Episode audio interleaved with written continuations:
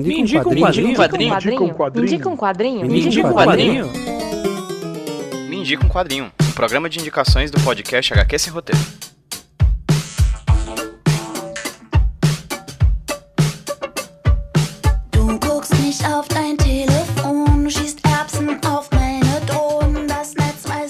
Pessoal, como é que vocês estão? Aqui quem fala com vocês é o Pedro, trazendo pra vocês mais um Me Diga um Quadrinho, um podcast de indicações aqui do HQ Sem Roteiro Podcast. Feliz 2020 a todo mundo que ouve o HQ Sem Roteiro. Esse aqui é nosso primeiro programa a sair no feed nesse ano de 2020. E como aconteceu no ano de 2019, quem vai indicar um quadrinho pra vocês não vai ser um convidado, vai ser eu, Pra dar aqui as boas-vindas a esse ano que se inicia aqui no feed do HQ Sem Roteiro. E digo mais, já adianto, vai ser provavelmente uma das melhores leituras que eu tive que foram lançadas no ano de 2019. Ainda tô lendo algumas coisas que foram lançadas no ano passado, mas sem dúvida, esse quadrinho que eu trago para vocês é top 3, quiçá top 2, dos melhores quadrinhos que eu li em 2019. Mas antes de falar dele, deixa eu falar do que é o Mídia Quadrinho para quem ocasionalmente caiu aqui de paraquedas. Explicando rapidamente, o Mídia Quadrinho é um podcast quinzenal de indicações de leituras no formato de drops, com até no máximo 10 minutos de extensão, onde eu, ou alguma convidada, ou algum convidado, vem aqui indicar para vocês alguma leitura que tenha marcado eles de alguma forma, seja no ano recente, seja no momento recente, seja há muito tempo, enfim, um quadrinho que tenha marcado a vida deles de alguma forma bem interessante. Nessa brincadeira a gente já tem quase dois anos, salvo engano, de mídia com quadrinhos, então já tem uma sequência longa de, produ de produções desses drops de até 10 minutos, com várias vozes, com várias pessoas que eu conheço, com várias pessoas que eu admiro, indicando leituras de quadrinhos dos mais diversos tipos para vocês aqui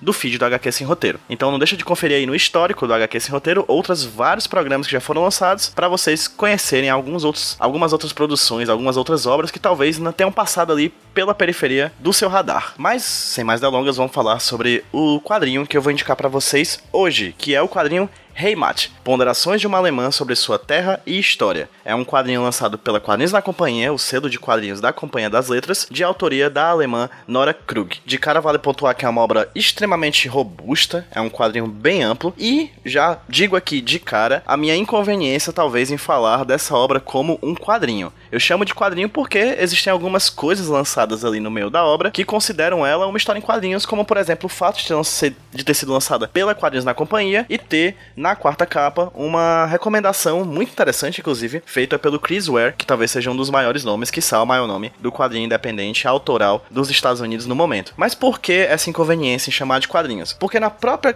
quarta capa do quadrinho dessa obra, a gente tem a edição chamando esse quadrinho de romance gráfico, enquanto na própria quarta capa tem também uma aspas do jornal The Guardian chamando isso de um livro de memórias. Por que é tão difícil definir Reimage? Porque na verdade ele é uma obra complexa, cheia de formatos diferentes de informação. Quadrinhos são somente uma das partes da obra, uma parte muito específica em que a autora narra alguns acontecimentos do passado da sua árvore genealógica. Porque no decorrer da obra a gente tem vários tipos de formato diferente de narrativa, tanto visual quanto textual. A gente tem a utilização de texto corrido, a gente tem a utilização de imagens fotográficas, a gente tem colagens, a gente tem quadrinhos, inclusive, a gente tem desenhos, a gente tem diários, a gente tem prints, a gente tem scans de documentos, enfim. Na verdade, esse quadrinho é basicamente um trabalho de materialização narrativa de uma memória que a autora foi atrás de construir com o passar de sua pesquisa. Ok, Falei do formato de Reimate, mas sobre o que se trata essa obra. O cerne principal de Reimate é o trabalho da autora Nora Krug de pesquisa para reconstruir o passado de sua família, sua família alemã, antes, durante e depois da Segunda Guerra Mundial. A Nora, a família da Nora não é judia, apesar de que posteriormente, desde o começo do quadrinho, ela fala que no decorrer da vida ela acabou casando com um judeu. E a partir dessas questões pessoais, assim como do pessoal dela, em não saber sobre o passado da sua família e o contato da sua família com o partido nazista na época época da Segunda Guerra Mundial, ela tem o ímpeto de pesquisar e de reconstruir as narrativas em torno da sua árvore genealógica, principalmente focado em seu tio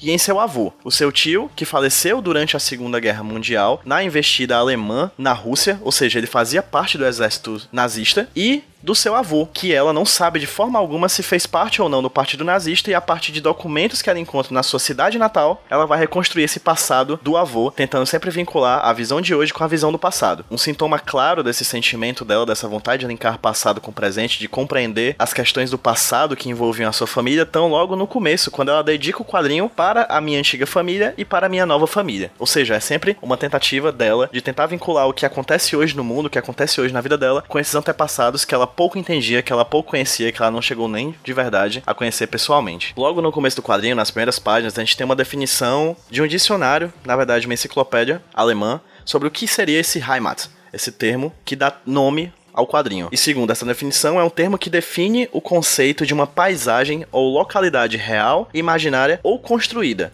a qual uma pessoa associa uma sensação imediata de familiaridade. Essa experiência é passada de geração em geração através da família e de outras instituições ou por meio de ideologias políticas. Em seu uso comum, Heimat também se refere ao lugar também entendido como um cenário em que uma pessoa nasceu, onde vivenciou as primeiras socializações que influenciam enormemente na formação da sua identidade, caráter, mentalidade e visões de mundo. E aqui nessa mesma definição a gente tem o que já pontua talvez uma das questões principais que pegam todo o cerne do quadrinho, que foi a definição pega pelos nacional-socialistas, né, os nazistas, acoplada ao seu discurso político. Fala assim: os nacional-socialistas usavam esse termo para associar a um espaço de afastamento, em particular a aqueles grupos que estavam procurando se identificar com o modelo simplista para sua orientação psicológica. Então, ela já traz também a dimensão política do de como esse termo foi trazido à tona pelas discussões dos nazistas para diferenciar, de fato, quem de fato era, abre aspas, alemão de verdade, fecha aspas, e de quem era intruso naquelas terras. Lendo sobre Heimat, eu acabei lembrando de um conceito que eu li durante o mestrado, do conceito de pós-memória, que é um conceito abordado por uma teórica romena chamada Marianne Rich. A Marianne fala que a pós-memória é uma espécie de memória construída por gerações posteriores a grandes traumas, como por exemplo, esse pós do nome pós-memória tem muito a ver com até mesmo uma dimensão geográfica da coisa, como se fosse algo localizado após alguma outra coisa. Então, a Nora Krug, ela nunca viveu os terrores do Holocausto, nem da Segunda Guerra Mundial, ou mesmo voltando no tempo, que aconteceu durante a Primeira Guerra Mundial e o que aconteceu antes da Primeira Guerra Mundial, e todos os anos, desde a Idade Média, inclusive ela aborda algumas questões, alguns acontecimentos desse período, ela não viveu desde a Idade Média até hoje em dia essas várias questões envolvendo os povos germânicos e a comunidade judia. Mas, de certa forma, ela tem uma memória construída desses acontecimentos por causa de memórias dos seus antepassados, que acabaram chegando para ela. E a Marianne Rich trata nessa, te nessa teoria dela, inclusive o artigo que ela propõe esse conceito de pós-memória é inspirado, ela demonstra que esse conceito veio à tona na mente dela quando ela lia um quadrinho, inclusive Mouse, do Art Spiegelman,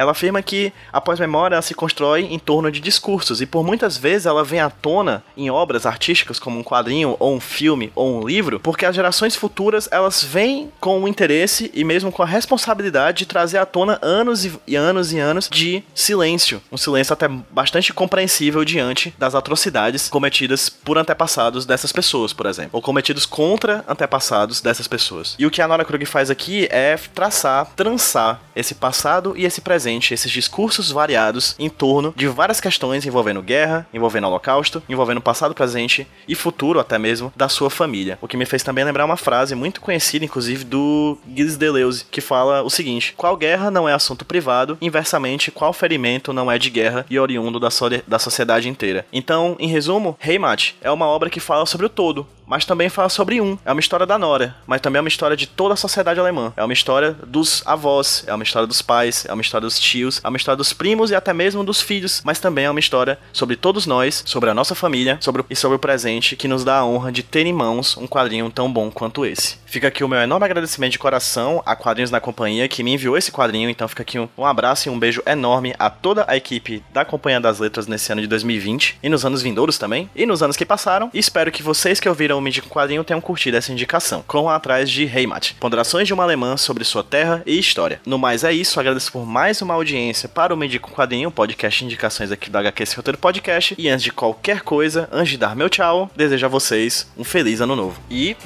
Tchau, até a próxima semana.